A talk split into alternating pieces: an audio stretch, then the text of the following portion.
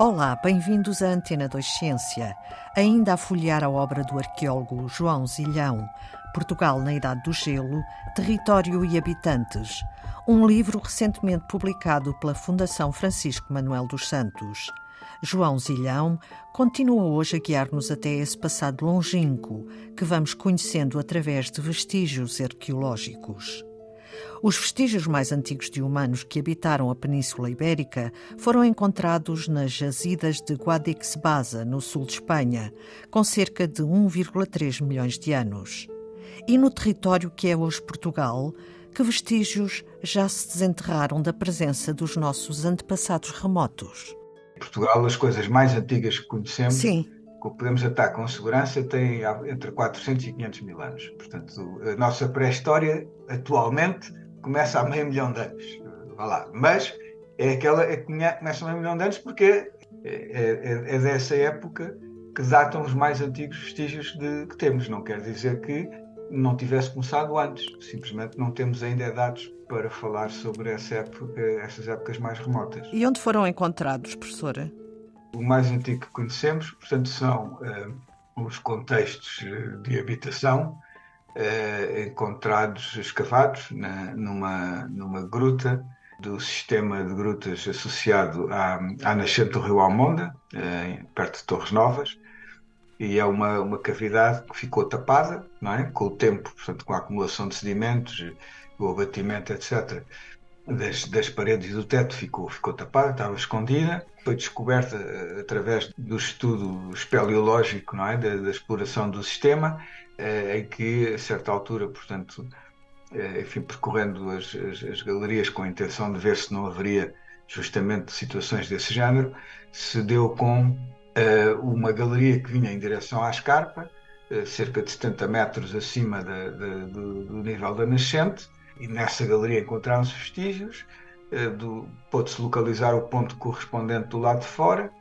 eh, o abatimento que tapava, portanto, essa galeria foi, foi removido eh, e depois fez a escavação arqueológica do enchimento estava por baixo. Portanto, digamos que eh, o nome que a gruta tem é Gruta da Aroeira, porque ela não existia enquanto tal, não, não tinha um nome, não é? Digamos, porque fosse conhecida no lugar, porque eh, eh, naquele sítio o que havia era uma encosta regularizada pela erosão e pelos abatimentos. Portanto, é, é um nome que nós, arqueólogos, demos ao sítio, uma vez que o redescobrimos e o pudemos, e o pudemos escavar. O que encontraram lá?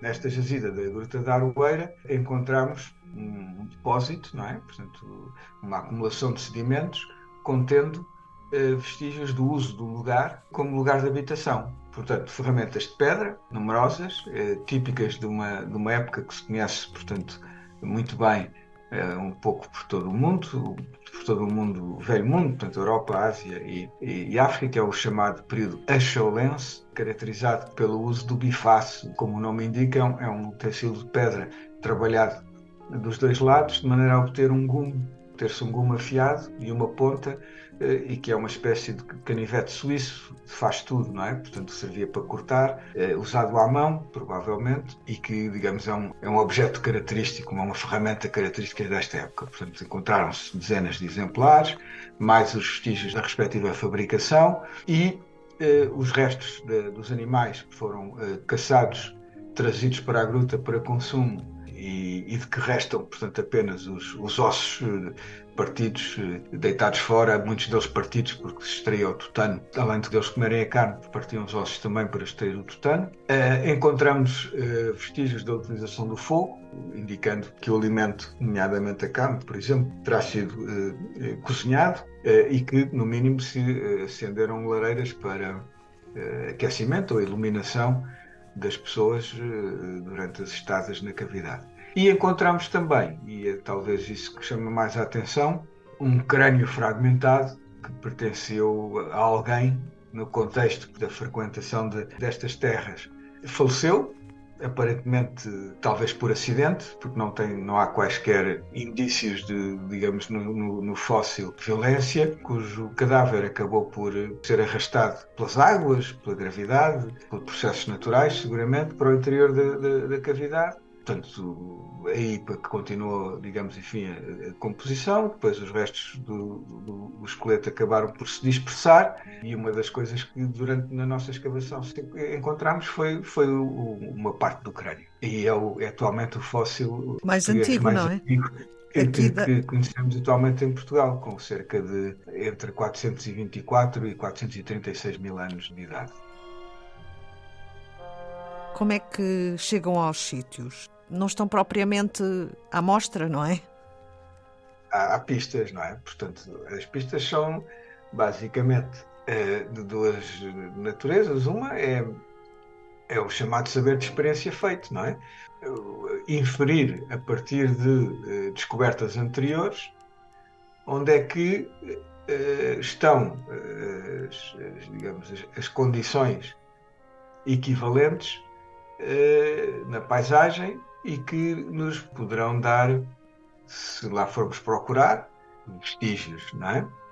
Uh, e isso, isso é basicamente, digamos, depois há o, há o acaso, às vezes acontece... A chamada serendipidade, não é? Pois, os acasos felizes, não é? Portanto, nomeadamente quando acontece que, por exemplo, uma obra, uma grande obra, que corta depósitos da época e que uh, expõe, não é? Portanto, em corte, por exemplo, um, nível eh, corresponde a uma ocupação onde há, onde há vestígios, há ossos ou há ferramentas de, de pedra. Eh, um, um, de um modo geral, portanto, há, uma regra eh, que, que, funciona bastante bem, que é a regra de procurar nos maciços calcários, portanto, porque é onde há grutas. As grutas são uma espécie de, de, de contentores, não é? Portanto, de sacos, se quiser, onde aquilo que para lá entra já não sai. E fica e, preservado. Fica, fica preservado. E, portanto, é, é uma, é, um, é, um, digamos, é, é uma aposta segura. Nunca não, não, há, não há apostas seguras, não é? Mas é mais, segura, é mais seguro, eh, procurando nos maciços calcários, encontrar vestígios destas épocas mais remotas do que, eh, digamos, ao ar livre, eh, onde, digamos, os, os vestígios de outras épocas estão ou muito enterrados pela acumulação de depósitos que aconteceu uh, subsequentemente ou foram destruídos pela, pela erosão. Portanto, estão muito mais expostos a, a, a perder-se uh, do que em situações, digamos, privilegiadas como são as gotas. E daí aquela coisa de se falar nestas épocas como uh, e, de, e, de, e, das populações destas épocas como os homens das cavernas. Não são homens das cavernas porque vivessem lá, ou, ou que vivessem única e exclusivamente lá, é, é ao das cavernas porque é geralmente lá que se têm encontrado os vestígios mais significativos e mais importantes. Mas, eh, eh, digamos, as, as populações do Paleolítico viviam como nós, não é? Como, como no presente, viviam ao ar livre, de vez em quando refugiavam-se nas grutas, nos abrigos sob rocha. Graças a isso, portanto, encontramos nesse tipo de jazidas com frequência eh, vestígios destas, dessas épocas. O livro Portugal na Idade do Gelo foi escrito com um propósito, explica João Zilhão. Sobretudo, divulgar para o público interessado os resultados com mais pormenor do que aquilo que é, que é feito nas notícias de jornais ou, de, ou de, nos documentários da televisão, etc. Os últimos 30 ou 40 anos de descobertas que mudaram significativamente o panorama do que se sabia há, até, até há relativamente pouco tempo, não é?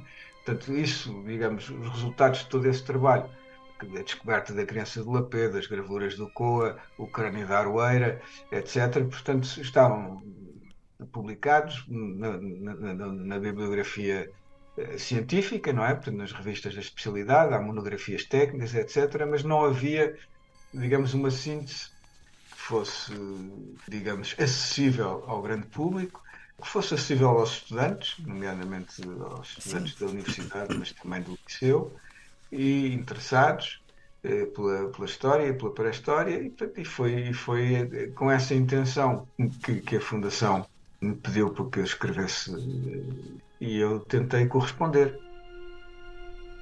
Portugal na Idade do Gelo Território e Habitantes, livro do arqueólogo João Zilhão, agora publicado pela Fundação Francisco Manuel dos Santos. Um convite à leitura e à descoberta dos nossos antepassados remotos que viveram neste território na Idade do Gelo. O livro, de capa dura, é também abundante em fotografias das descobertas dos cientistas em grutas e jazidas. E é tudo por hoje em Antena 2 Ciência, também disponível em podcast na RTP Play. Voltamos na próxima segunda-feira. Bom início de ano novo.